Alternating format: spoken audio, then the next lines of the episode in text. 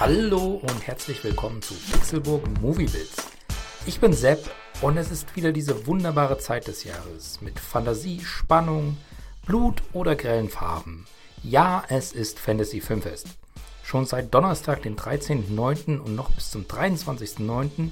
werden im Savoy in Hamburg Filme gezeigt, die sich irgendwo zwischen skurril, angsteinflößend, lustig oder auch bombastisch bewegen. Und es ist jedes Jahr das Gleiche. Man möchte eigentlich fast alles sehen und am Ende geht halt nur eine kleine Auswahl. Diese beginnt bei mir dieses Mal mit American Animals. Der Film dreht sich um einen Raub. Genauer geht es um den Raub von sehr seltenen Büchern aus der Universitätsbibliothek der Transylvania University in Lexington, Kentucky. Geplant und umgesetzt wird das Verbrechen von vier Studenten. Spannend daran ist, dass sich das Ganze tatsächlich 2004 zugetragen hat.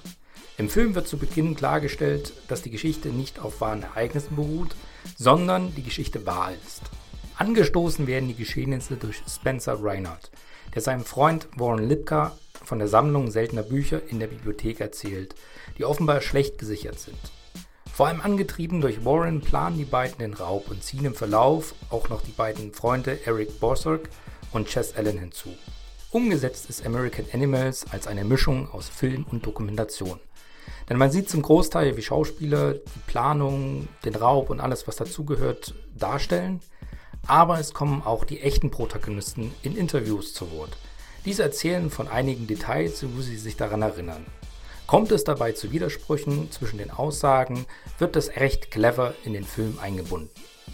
Neben diesen Kniffen hat der Film aber auch noch einiges mehr zu bieten. Zum einen passt die Besetzung. Nicht nur optisch, auch handwerklich gibt es da nichts zu meckern. Besonders hervorheben will ich hier einfach mal Ian Peters, der Warren spielt und mir schon in der American Horror Story immer wieder gut gefallen hat. Hier muss er sich zwar nicht mit übernatürlichen Begebenheiten auseinandersetzen, spielt den leicht rebellischen Studenten aber sehr sympathisch und auch sehr glaubwürdig. Auch die zweite Hauptrolle Spencer ist nicht nur sehr gut, sondern auch bekannt besetzt. Diese wird nämlich gespielt von Barry Keegan. Ich hoffe, ich habe den Namen richtig ausgesprochen, ich bin nicht ganz sicher. Auf jeden Fall war der zuletzt zu sehen in Nolans Dunkirk. Er war nicht einer der Jungen, die mit an Bord des Hauptbootes waren, äh, das mit den Ärmelkanal überquert hat, um dort äh, bei der Evakuierung der Alliierten zu helfen. Außer dem guten Cast und der guten Story, weil ist ja wirklich passiert, bietet der Film sogar noch auf, sagen wir, technischer Ebene ziemlich viel Gutes. Zum einen mochte ich die Kamera wirklich sehr gern. Also es gibt da sehr viele schöne Bilder und gute Einstellungen, die einfach Spaß machen. Und dazu kommt auch noch ein richtig guter Score und Soundtrack. Am Schluss mag American Animals vielleicht ein bisschen zu viel auf die Tränendrüse drücken, aber das konnte ich tatsächlich ohne Probleme verzeihen. Ich bin wirklich sehr begeistert aus dem Kino gekommen. Ich hatte schon ein bisschen was erwartet, aber der Film hat meine Erwartungen definitiv übertroffen.